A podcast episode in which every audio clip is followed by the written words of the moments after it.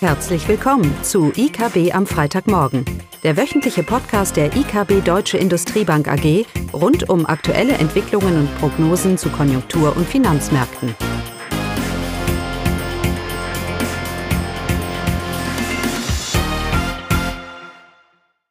Hallo und willkommen zu IKB am Freitagmorgen, heute mit Caroline und mir, Eugenie.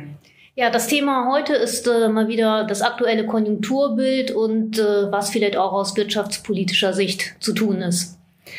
Ja, diese letzte Woche sind äh, wichtige Frühindikatoren für Deutschland und für die Eurozone veröffentlicht und sie äh, deuten darauf hin, dass die Wirtschaft jetzt in der zweiten Hälfte weiter schrumpfen wird. Wir fallen mit den Einkaufsmanager-Indizes für die Eurozone. Ähm, für die Industrie haben wir schon berichtet, dass ja schon seit äh, Jahresanfang waren die Werte fallend und auch im Juni setzt sich äh, dieser Rückgang fort. Der PMI-Index äh, jetzt für die Industrie liegt bei 43,6 Punkten und somit rutscht er immer noch tiefer unterhalb der Wachstumsschwelle. Ja, die Industrie leidet ja schon länger unter der Nachfrageflaute und die Auftragseingänge lassen deutlich nach, so dass auch die Industrieproduktion sich rückläufig entwickelt. In Deutschland drückte sich die Industriestimmung äh, von bereits niedrigem Niveau weitaus weiter ein auf 41 Punkte. Das ist der tiefste Stand seit äh, letzten 37 Monate. Die Industrieschwäche in der Eurozone ist ähm, insgesamt dann ähm, wird mit negativen Impulsen für Konjunktur äh, beitragen. Und die Hoffnung, dass Eurozone eben noch ein äh, moderates Wachstum äh, zeigen wird, war noch im starken Dienstleistungssektor begründet. Aber im Juni sehen wir, dass auch dort der PMI-Wert äh, runtergeht von 55 auf 52. Das ist schon ein deutlicher Rückgang.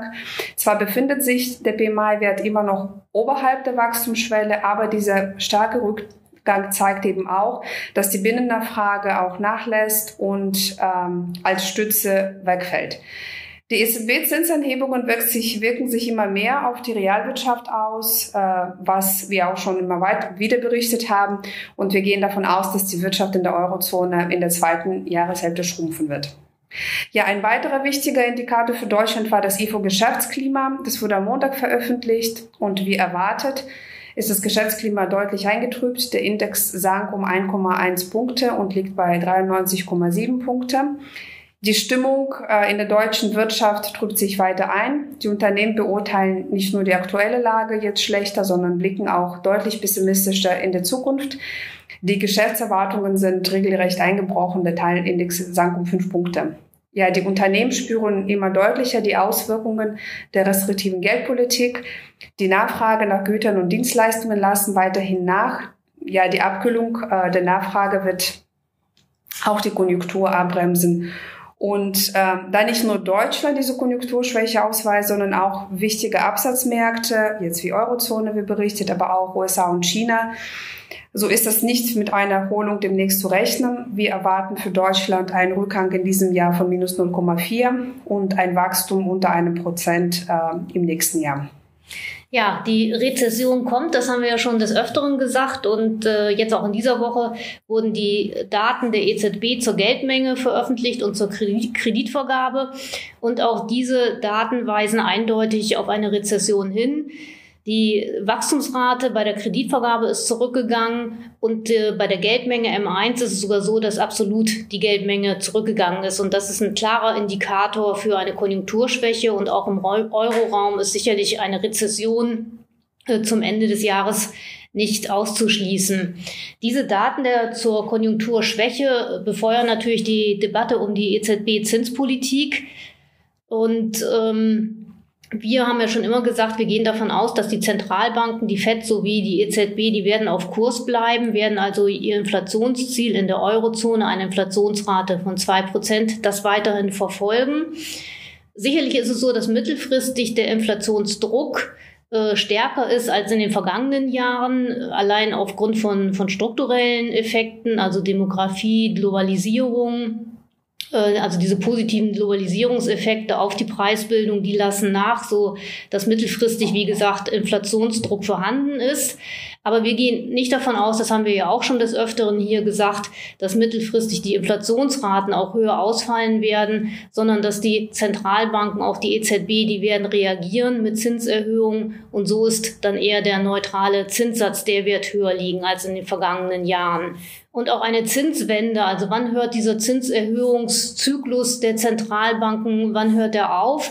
Der wird erst aufhören, wenn tatsächlich der Inflationsdruck nachlässt und eben nicht schon früher, weil es eben eine Konjunkturschwäche gibt und dass die Zentralbanken dann meinen, sie müssten auf diese Konjunkturschwäche reagieren. Das werden sie nicht machen. Sie werden erst reagieren mit der Zinswende, wenn eben der Inflationsdruck tatsächlich nachhaltig nachlässt. Die Gefahr ist dann natürlich, dass äh, Regierungen nervös werden, die Nerven verlieren, wenn die Konjunkturschwäche kommt und dann mit einer expansiven Fiskalpolitik reagieren, mit expansiven Konjunkturprogrammen. Die wirken dann natürlich nur kurzfristig und erhöhen dann natürlich nochmal den Inflationsdruck und verwässern die Geldpolitik. Das haben wir hier auch schon des Öfteren erörtert.